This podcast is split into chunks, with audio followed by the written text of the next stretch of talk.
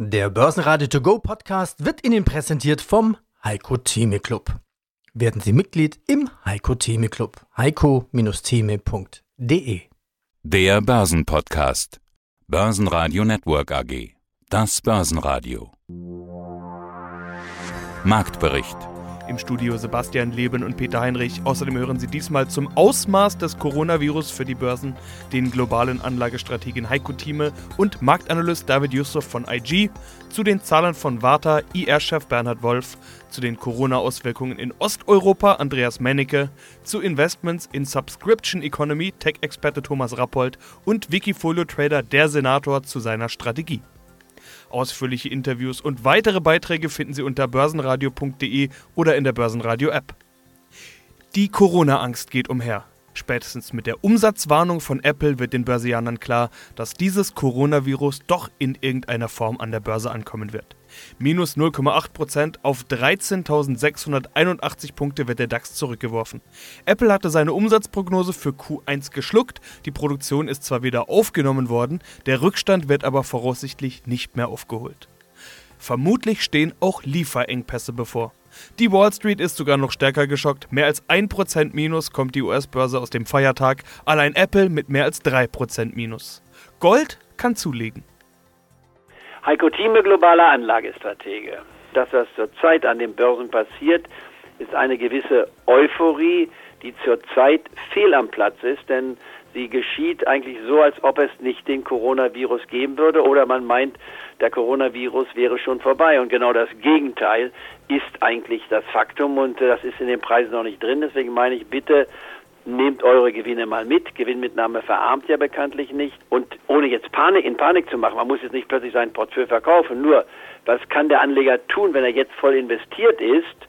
Und kriegt tatsächlich einen Rückgang an der Börse und fällt, sagen wir, von hier 1000 Punkte runter, nicht wahr, 12.800, um es mal zu sagen, oder sogar 12.700, vielleicht sogar 12.500, dann wäre es eine Korrektur und würde dann sagen, naja, ist schön und gut, aber ich habe ja nichts verkauft, ich kann ja nichts kaufen, weil ich kein Bargeld habe. Also ich will versuchen, die Bargeldposition in den Vordergrund zu stellen und wer sogar etwas mehr als 25 Prozent Bargeld hat, bis zu 40 Prozent, der macht meines Erachtens keinen Fehler, weil er das, was heute gehandelt wird, und nicht nur in Frankfurt, sondern auch an der Wall Street günstiger bekommen kann, wenn einmal den meisten klar wird, dass dieser Coronavirus kein Spaziergang durch den Park ist. Es ist zwar eine Erkältung, die in der Größenordnung nicht viel mehr als die normale Grippewelle hat, nur wir können es bisher nicht kontrollieren und die Todesrate liegt so um die 1%, wollen wir mal sagen, bisher.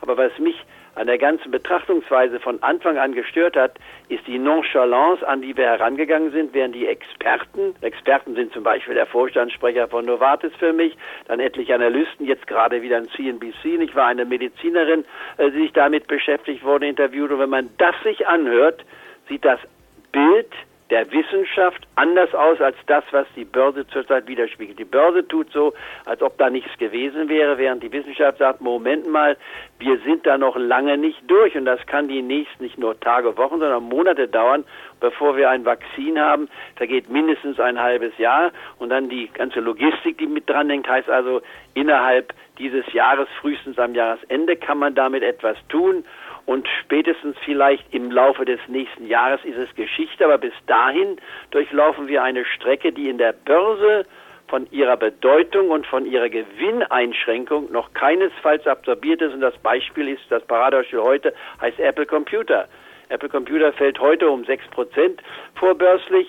Warum? Weil die plötzlich Leute sagen, oh, wir wundern uns, dass Apple weniger verdient im ersten Quartal als bisher gedacht. Wen das wundert, ja, der hat die Zeitung bisher nicht gelesen. Er hat nicht gemerkt, dass halb China ist zurzeit in einer Quarantäne. Das heißt, 700 Millionen Leute, das sind fast 50, 40 Prozent mehr als ganz Europa, plus 40 Prozent sind in einer Quarantäne und 10 Prozent von China, sprich 150 Millionen, haben Hausverbot.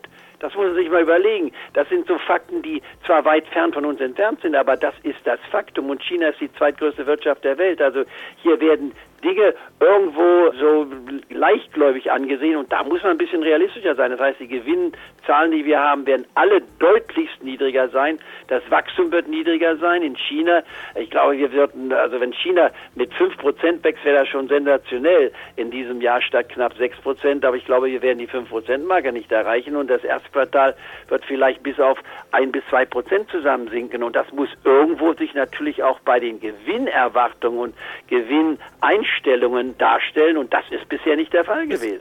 Ja, herzlich willkommen, liebe Zuhörer. Mein Name ist David Yusuf. Ich bin Marktanalyst beim Online-Broker IG und dem Portal DailyFX. Aber ist Corona dann unter Umständen der Anlass, also der echte Auslöser für eine Korrektur? Ich meine, wir bekommen ja genug schlechte Meldungen. VW verschiebt die Rückkehr in die Produktion in China. Apple warnt heute mit Gewinnwarnung im Markt. Oder ist diese Corona-Geschichte eigentlich nur mal dankbarer Grund, auch mal Gewinne mitzunehmen? Wir haben es ja gesagt, wir sind bis auf Rekorde hochgestiegen. Da sucht man natürlich manchmal auch mal nach einem Grund, warum die Kurse mal runtergehen könnten. So ist es, klar, gebe ich dir vollkommen recht. Und ein Gedanke, der mir heute noch kam, ist ja, am Ende können Notenbanken eben keine iPhones kaufen. Ja. Also das heißt, natürlich steht die Frage im Raum, wie stark wird der Coronavirus sich auf die Ökonomie, die globale Ökonomie auswirken. Und dementsprechend werden sich dann auch die Märkte daran anpassen und dann halt schauen, was die Notenbanken eben dagegen stellen. Aber so als Impuls würde ich sagen, ist das tatsächlich vielleicht gar nicht mal ein schlechter Faktor, um so ein bisschen Luft aus dem überbewerteten Markt schon rauszunehmen.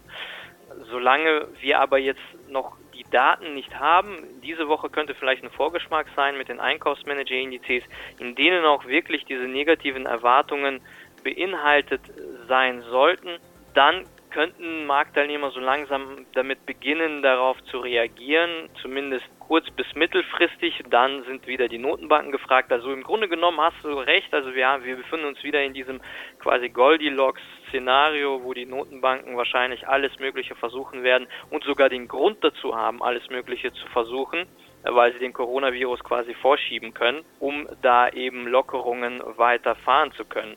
Nichtsdestotrotz, ich glaube, ein wenig von der Bewertung muss raus und es könnte sein, dass Konjunkturdaten uns dazu den Anlass geben würden, die nächsten, die kommen. Bernhard Wolf, Leiter der Investor Relations der Warte AG. Und die Produkte, um die es dann am Ende geht, also wo quasi der Endverbraucher in Berührung kommt. Da haben wir auch schon einige Male drüber gesprochen. Da geht es auf der einen Seite um Hörgeräte, auf der anderen Seite aber auch um diese schnurlosen Telefonkopfhörer, die man von einem großen Hersteller generell als AirPods bezeichnet und ich glaube von allen anderen Herstellern nennt man die einfach dann auch so. Das ist wohl der Markenname, der sich etabliert hat. Jetzt warnt Apple, der dieser große Hersteller ist, heute wegen Corona. Gewinnwarnung, deutliches Minus in der Aktie. Corona hinterlässt Spuren. Nach der Apple-Meldung hat sich auch ihre Aktie bewegt. Also irgendwie scheint da der ein oder andere eine Verbindung herzustellen. Und ich glaube, das ist jetzt auch kein allzu großes Geheimnis. Ich weiß, dass sie nicht so sehr über ihre Kundenliste sprechen wollen. Das habe ich beim letzten Mal schon versucht. Aber frage ich mal ganz generell, was wird das Coronavirus für Sie bedeuten? Also, wir können das auch breiter fassen, die Antwort, weil fast alle Hersteller haben praktisch Contract Manufacturer, also zwischengeschaltete ja, Zwischenhersteller, die im Grunde genommen die Geräte zusammenbauen. Also da können Sie von dem ganz Großen ausgehen, da können Sie von Samsung und von anderen ausgehen und die sind alle natürlich in dem asiatischen Bereich. Ja, insofern ist das schon ein Thema, das wir uns auch genau angucken. Wir spüren allerdings im Augenblick nichts davon. Also es werden weiterhin unsere Batterien ganz normal zu den Contract Manufacturern verschickt und die bauen es letztendlich in die Endgeräte ein und das sind letztendlich auch unsere Zwischenkunden sozusagen, bevor wir in dem Endprodukt landen. Also im Augenblick von unserer Seite Entwarnung. Wir müssen an der Stelle nichts zurücknehmen, aber wir beobachten das natürlich und bleiben an der Stelle sehr wachsam und aufmerksam. Sie haben selbst ja auch Standorte in China. Wie sieht es da aus? Sind die gerade geschlossen? Wie ist da die Lage? Nein, da ist nichts. Wir haben in Batam einen, einen Standort, der ganz normal für uns arbeitet. Man muss wissen, dass wir die Batterien selber nur hier in Deutschland herstellen, in zwei Werken. Und was dann gemacht wird, wir nennen das Assembly Work, das heißt, an den geschlossenen Zellen werden noch kleinere Veränderungen vorgenommen. Also Veränderungen, das kann sein, dass noch ein Draht angelötet wird, dass eventuell die Zelle noch irgendwie abgeschirmt wird, damit sie die andere Elektronik nicht stört von dem Gerät. Also solche Sachen, die ganz spezifisch auf den Einsatzzweck dann ausgerichtet sind. Und diese Tätigkeiten, die machen wir sowohl in Deutschland, aber eben auch in Rumänien und in Batam. Aber auch da an der Stelle haben wir keine Einschränkungen. Ja, mein Name ist Thomas Rappold, ich bin Investment Advisor für Technologieindizes. Neue Ökonomien und Bezeichnungen gibt es ja viele, besonders im Internetzeitalter, neue Geschäftsmodelle und neue Begriffe. Ein Beispiel dafür, Internetgeschäftsmodell, wie lasse ich andere arbeiten, ist ja bekannt, eBay, Airbnb oder Uber. Eine neue Internetökonomie ist die Subscription-Ökonomie, also das Abo-Zeitalter ist angebrochen. Jetzt haben Sie einen Index darauf. Was ist denn die Definition von Subscription-Ökonomie? Hätten Sie für uns ein Beispiel dafür?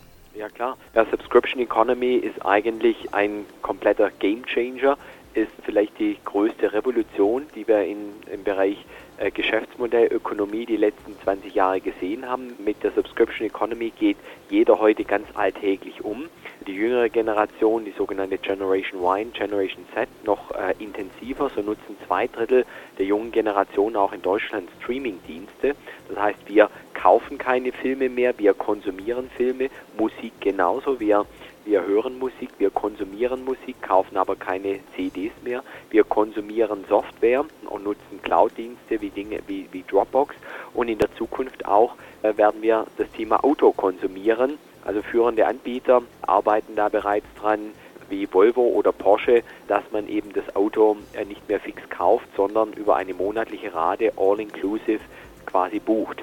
Die Begrifflichkeiten sind ja vielfältig. Software as a Service, Cloud Computing, Automatisierung, Plattformökonomie, mein Auto, das plötzlich ja nicht mehr geleast wird, sondern als Abo-Modell quasi zur Verfügung steht. Also Disney, Apple, Adobe, Sie hatten schon ein paar genannt. Nun gibt es hier den Subscription Economy Index als Zertifikat auch von von Tobel. Wer ist denn damit alles dabei? Also zunächst vielleicht nochmal, äh, bekannt bin ich ja dafür, dann zu schauen, dass so äh, diese aus, aus den vorangegangenen Indizes wie 5G, Blockchain oder AI oder Industrie 4.0, dass wir schauen, und das haben wir auch intensiv gemacht beim Thema Subscription Economy Index, dass wir diese gesamte Wertschöpfungskette abdecken. Und diese Wertschöpfungskette ist sehr breit und wir haben vier Branchensegmente dazu definiert. Das ist das Thema Infrastructure as a Service, sogenannt IaaS. Das sind Dinge wie Cloud-Datensender, Rechenzentrumsinfrastrukturanbieter, dann Software as a Service, wie wir gerade besprochen haben, SAS dann und Unternehmen, die sogenannte Subscription Management Software anbieten, also zur Abrechnung, solche Abrechnungsprogramme, die zwingend notwendig sind. Und X as a Service, das sind nun Dienste auf Abruf, dann eben, da kann man sich sehr viel darunter vorstellen, eben wie Mobility as a Service, Energy as a Service. Also da ist auch noch sehr, sehr viel im Fluss. Im Moment erleben wir da eine, eine starke Fokussierung eigentlich auf die Bereiche Video Streaming, also durch Anbieter jetzt wie Apple, Comcast, Verizon oder auch die chinesischen Anbieter Bilibili oder Huya beispielsweise. Ja, mein Name ist Andreas Mennecke, ich bin Geschäftsführer der eStock Informationsdienste GmbH und Herausgeber des Börsenbriefes eStock Trends. Und Sie sind natürlich Osteuropa-Experte. Diese Epidemie in China fast 1900 Tote bis heute und über 70.000 Infektionen, jeden Tag rund 2000 neue Corona-Fälle. Welche Auswirkungen hat denn Covid-19 auf die Wirtschaft in Russland und Osteuropa? Ja, sie wird vor allen Dingen Auswirkungen auf die chinesische Wirtschaft haben und damit auch auf die Ölimporte. Und das ist nur wieder sehr wichtig für Russland als großer Ölexporteur der Welt wie die Ölpreise. Und die Ölpreise sind ja schon, sind ja schon stark, haben stark nachgegeben. Brennöl ist jetzt noch bei 57 US-Dollar, ja bei 66 US-Dollar, also an die 20 Prozent. Das ist schon sehr erheblich. Und das ist natürlich für die russische Wirtschaft wiederum sehr wichtig, weil die Hälfte der Miete, die, die halbe Miete, sage ich immer, sind Öleinnahmen. Und Öl Ölexporteinnahmen auch für den Haushalt und so weiter. Die kalkulieren Russland mit einem Ölpreis von 57 US-Dollar und äh, da ist er jetzt auch in etwa, aber hat natürlich Auswirkungen, was den Ölpreis angeht und natürlich auch Rohstoffe generell. China ist ja auch ein großer Rohstoffimporteur die weitere Rohstoffnachfrage wert. Insofern hat es auch einen direkten Einfluss auf die russische Wirtschaft, die aber noch recht stabil ist. Man weiß auch nicht, ob das ein temporärer Effekt ist oder, oder dass in zwei Monaten der ganze Spuk vorbei ist, wie es da damals beim SARS-Virus der Fall war. Das muss man abwarten, aber es wird schon seine Schleifspuren hinterlassen, insbesondere bei der chinesischen Wirtschaft. Was erwarten Sie von der nächsten OPEC-Konferenz? Was wird Russland machen? Gibt es dann Förderkürzungen? Ja, das ist im Gespräch, nicht, dass wir vor allen Dingen Saudi-Arabien, die von sich aus ja auch schon kürzen, über den Plan gewissermaßen. Die russischen Ölmagnaten sind nicht so happy da. Der Sechin, der Chef von Rosneft, hat gesagt, die wollen noch bis März, aber darüber hinaus nicht weitere Förderkürzungen in Kauf nehmen. Weil es geht ja auch um Marktanteile, die insbesondere die Amerikaner jetzt ausbauen, die ja nicht der OPEC angehören. Und da bedarf es wohl noch einiges Gesprächsbedarfs, um natürlich die Förderkürzung 600.000 Barrel sind ja im Gespräch. Vorher wurden ja schon 1,7 Millionen Barrel gekürzt, um weitere Förderkürzungen ab März, April dann äh, durchführen zu können. Ja, schönen guten Tag. Mein Name ist Metan Zen, Tradername auf Wikifolio, der Senator. Advanced Micro Device 255 Prozent, na 254 Prozent rund sind es jetzt. Lattice Semiconductor 166, als ich vorhin mal geschaut habe, jetzt sind es gerade 167,4 Prozent plus zum Zeitpunkt des Interviews. Wird es ja. damals Zeit, irgendwie Gewinne mitzunehmen? Ich habe geschaut, wie oft tradest du denn? Und da sind ja doch alle paar Tage mal irgendwie Trades dabei. Äh, bei so einem ja. dicken Plus könnte man sich doch mal überlegen, da auch mal abzubauen. Ja, also zum Trading, wir sind keine Heavy Trader, sondern wir sind da eher konservativ und nachhaltig. Wir versuchen so wenig wie möglich zu traden, um auch die Transaktionskosten niedrig zu halten. Bei Advanced Micro sind wir jetzt mit 5,7 Prozent gewichtet, das ist richtig. Wir waren aber vor drei Wochen ungefähr bei 15 schon. Das heißt, da haben wir 10 Prozentpunkte, also knapp 66 Prozent runtergefahren des Exposures, weil die Aktie dann wirklich gut, gut gelaufen ist. Aber ich glaube, es war auch richtig, dort Gewinne mitzunehmen und die Position ein bisschen runterzufahren. Insbesondere wenn man sieht, dass zum Beispiel heute Apple auch ein Profit Warning gebracht hat wegen des Coronavirus-Themas in China. Bei Lattice sind wir auch sehr gut gefahren. Und wir gucken uns das natürlich immer täglich und wöchentlich an, ob man da dann bestimmte Positionen trimmt. Aber ich glaube, bei Advanced Micro Devices war das der richtige Schritt, weil dann die Position einfach mit der Zeit auch zu groß geworden ist. Aber natürlich hofft man, dass man solche Performances auch oder so eine Performance auch immer wiederholen kann. Und mit Slack und Teamviewer und auch mit Ping an Healthcare in China haben wir, glaube ich, drei gute Aktien, die von der Performance her nochmal in Wikifolio gut durchschlagen können, was die Ergebnisse anbelangt. Und bei Minuspositionen, PKP Cargo, mhm. 28% im Minus beispielsweise mhm. gerade, da mhm. lag ihr falsch. Wie gehst du damit um? Ja, also wenn man jetzt sich die Performance anschaut, da haben wir zum Beispiel PKP Cargo aus Polen, da sind wir knapp minus 30 Prozent, das ist richtig. Oder auch bei Vivorion, da sind wir mit knapp minus 16 Prozent dabei, wobei ich sehe gerade, das sind die einzigen zwei oder drei Positionen, die eine negative Performance haben von insgesamt 20 Aktien. Das gehört halt zum Investorleben dazu. Nicht? Man muss auch, wie beim Boxkampf auch, auch mal einen Schlag einstecken können. Wichtig ist, dass man über die zwölf Runden an den Boxkampf gewinnt. In diesem Fall ist es so, dass wir an diese Position glauben, auch am PKP Cargo. Die sind ja im Bereich Schiene und Schienentransport sehr aktiv, einer der größten europäischen Schienenlogistiker. Und wenn man diese CO2- und Umweltdiskussion sich anschaut und auch die Transformation von der Straße hin zur Schiene, dann wird PKP Cargo über die Zeit auch wieder kommen. Da sind wir zuversichtlich und ich bin auch jemand, der, wenn eine Aktie, die gut ist oder ein Unternehmen, das gut ist, auch mal performancemäßig ins Negative rutscht, dann schrecken wir und scheuen wir auch nicht davor zurück, diese Position dann auch ein bisschen weiter aufzubauen. Börsenradio Network AG Marktbericht Der Börsenradio To Go Podcast wurde Ihnen präsentiert vom Heiko Theme Club. Werden Sie Mitglied im Heiko Theme Club. heiko-theme.de